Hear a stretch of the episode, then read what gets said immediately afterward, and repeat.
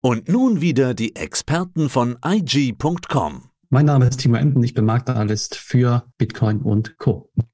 Und aus dem Studio des Börsenradio begrüßt dich Andi Groß mit vielen, vielen Fragen zum Thema eben Bitcoin und Co. Zunächst einmal bring uns doch mal zurück ins Spiel, gib uns doch mal den Überblick, wie hat sich Bitcoin entwickelt im vergangenen Quartal. Ja, wir hatten kurz zusammengefasst Höhen und Tiefen, also alles dabei, Achterbahnfahrt klassischerweise. Konkret ist der Bitcoin um rund sechs Prozent angezogen. Das ist erstmal überschaubar, zumindest in der Kryptowelt, denn durchaus sind wir ja bei Bitcoin und Co. Ähm, ja deutlichere Schwankungen gewohnt. Aber angefangen hat das ganze Spiel mit der Aussicht auf Zinssenkung, zumindest im Jahr 2024. Diese Aussicht wurde in den vergangenen Wochen allerdings wieder etwas gedrosselt. Also Hintergrund waren oder sind natürlich nach wie vor, dass der Inflationsdruck hier nachlässt. Also die US-Notenbank schaut sich die Inflationsentwicklung natürlich weiterhin nach wie vor ganz, ganz besonders an mit Argusaugen. Sollte der Inflationsdruck weiter nachlassen, hoffen Anleger natürlich, dass auch der Zinsdruck weiter nachlässt. Also das ist so ein bisschen der Zusammenhang, aber eben auf der vergangenen Notenbank-Sitzung, die wir vor einer Woche hatten, haben wir so ein bisschen natürlich auch wieder das Gefühl gehabt aus Anlegersicht, dass es wahrscheinlich noch eine Weile dauern wird, bis man hier Zinssenkung ins Spiel bringt. Konkret wurden nämlich eben zwei Zinserhöhungen für dieses Jahr 2023 2023 wieder ins Spiel gebracht. Das ist so ein bisschen die, das Hin und Her, das Wir war in der Kryptowelt. Dazu gesellen sich auch noch regulatorische Unwägbarkeiten. Hier wurden vor roundabout zwei Wochen Kryptogrößen und zwar Binance und Coinbase nämlich verklagt von der US-Aufsichtsbehörde SEC. Das spielt natürlich auch noch eine Rolle. Dieser Gegenwind ist jetzt wieder so ein bisschen abgeflaut, abgeflacht. Aber insgesamt, summa summarum, haben wir hier doch ein sprichwörtliches Wechselbad der Gefühle. Jetzt hatten wir gesprochen über die FED und die Zinspause. Wie schätzen du das ein? Hat die EZB da überhaupt irgendeine Auswirkung oder sagt die Bitcoin-Welt, also was die Europäer machen, das interessiert uns eigentlich nicht, aber unsere Musik spielt in Washington, spielt bei der Fed? Ganz klar, den Ton gibt auf jeden Fall die US-Notenbank Federal Reserve an. Die anderen, auch großen Notenbanken, beispielsweise die EZB, die ja befinden sich ja mehr oder weniger so im Schlepptau, also den Takt angeben tut weiterhin die FED. Und demnach ist es durchaus auch interessant für Marktakteure hierzulande, was die EZB macht, aber ausschlaggebend ganz klar die Federal Reserve. Und man weiß ja, dass die EZB so ein bisschen hinterher hinkt, also dass die FED beispielsweise jetzt eine Zinspause eingelegt hat, die EZB weiterhin die Zinsen erhöht hat, in diesem Fall um 25 Basispunkte. Das war jetzt gar nicht so überraschend, hat man auch im Vorfeld stark mit gerechnet. Es wurde sozusagen eingepreist. Und letztendlich wird es auch in Zukunft möglicherweise so sein, dass die EZB hinterher hinkt, natürlich auch in ihrem Zinserhöhungszyklus. Und sollte die FED dann irgendwann vielleicht ihren Zinsgipfel erreicht haben, dann wird es natürlich spannend zu beobachten, was macht die EZB? Kann die EZB sich hier in der Eurozone weiter erlauben, dann die Zinsen zu erhöhen. Möglicherweise nicht, bleibt abzuwarten, aber ganz klar den großen Impuls, den erwartet man auch in Zukunft von der US-Notenbank Federal Reserve. Ich hatte die Woche eine Meldung gelesen, die Anzahl der Kryptogeldautomaten, also wo du am Automaten dir deine Bitcoins kaufen und verkaufen kannst, diese Anzahl dieser Geldautomaten sinkt weltweit. In Deutschland, die haben wieder eine Sonderlocke, müssen die Betreiber solcher Geldautomaten sogar eine Lizenz haben. Und wenn sie nicht haben, ja, streng genommen ist das Ganze dann illegal. Was für eine Rolle spielt die Regulierung?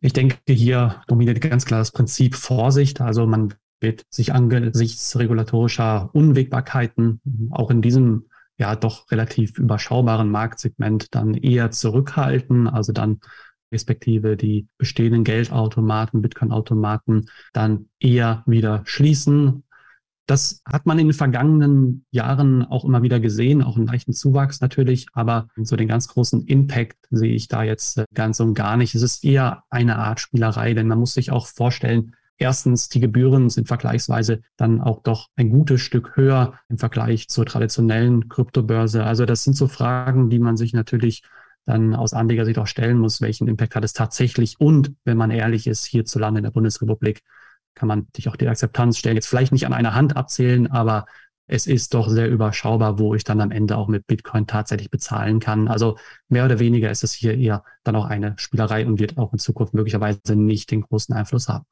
Was hat denn einen großen Einfluss? Ich lese heute eine, eine Schlagzeile, oder sie ist streng genommen von vorgestern. Bitcoin Halving steht vor der Tür. Experten warnen vor drastischen Folgen für Miner. Jetzt hast du im Vorgespräch, hast du so ein bisschen mit den Schultern gezuckt und hast gesagt, das ist doch erst in dem Jahr.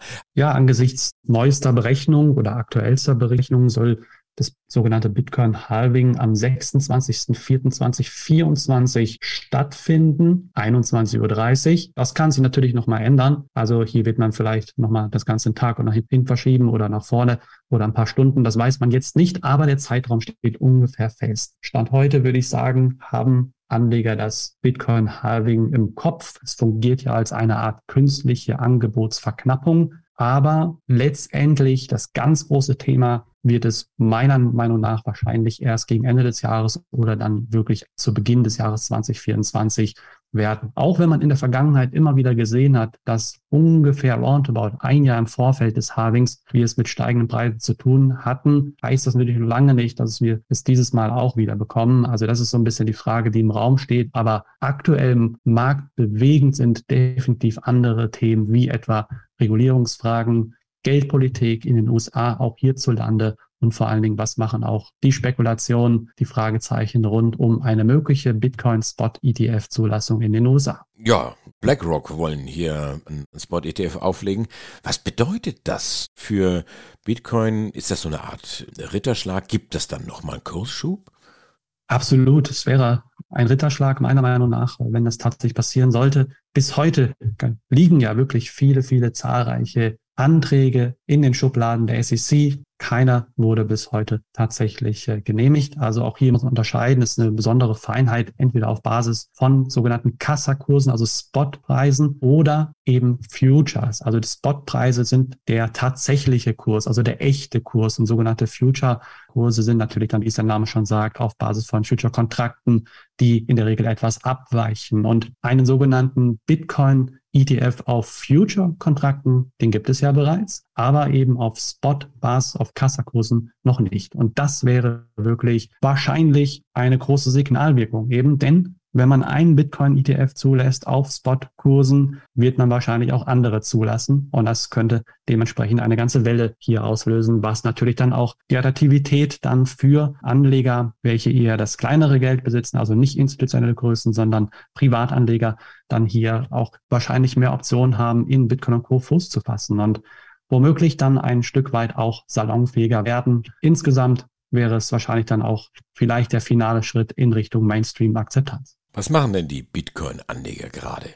Kaufen sie, verkaufen sie oder halten sie? Sorry, hodeln sie?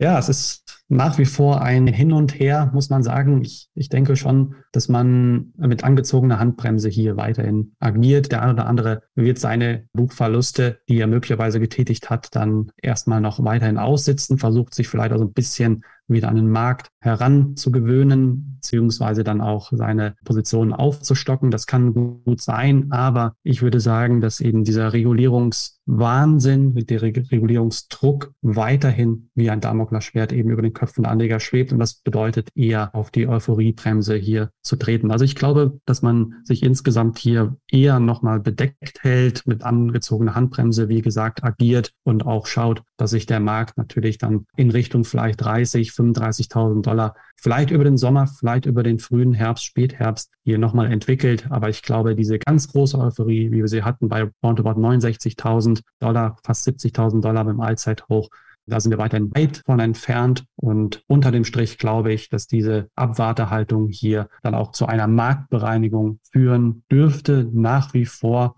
was letztendlich dann Bitcoin und Co. auch so ein bisschen vielleicht in den kommenden Jahren dann wieder auf die Sprünge helfen könnte. Die vergangenen drei Monate gab es Höhen und Tiefen, war wie eine emotionale Achterbahnfahrt und der Regulierungswahnsinn hängt nach wie vor wie ein Damoklesschwert über dem Kryptomarkt, speziell auch dem Bitcoin-Markt. Timo Emden, zertifizierter Blockchain-Experte. Dankeschön für das Interview. Alles Gute. Ich danke dir. Soweit der Podcast von IG. Analysen, die Märkte, Charts und Webinare unter IG.com. Börsenradio Network AG. Das Börsenradio für Broker.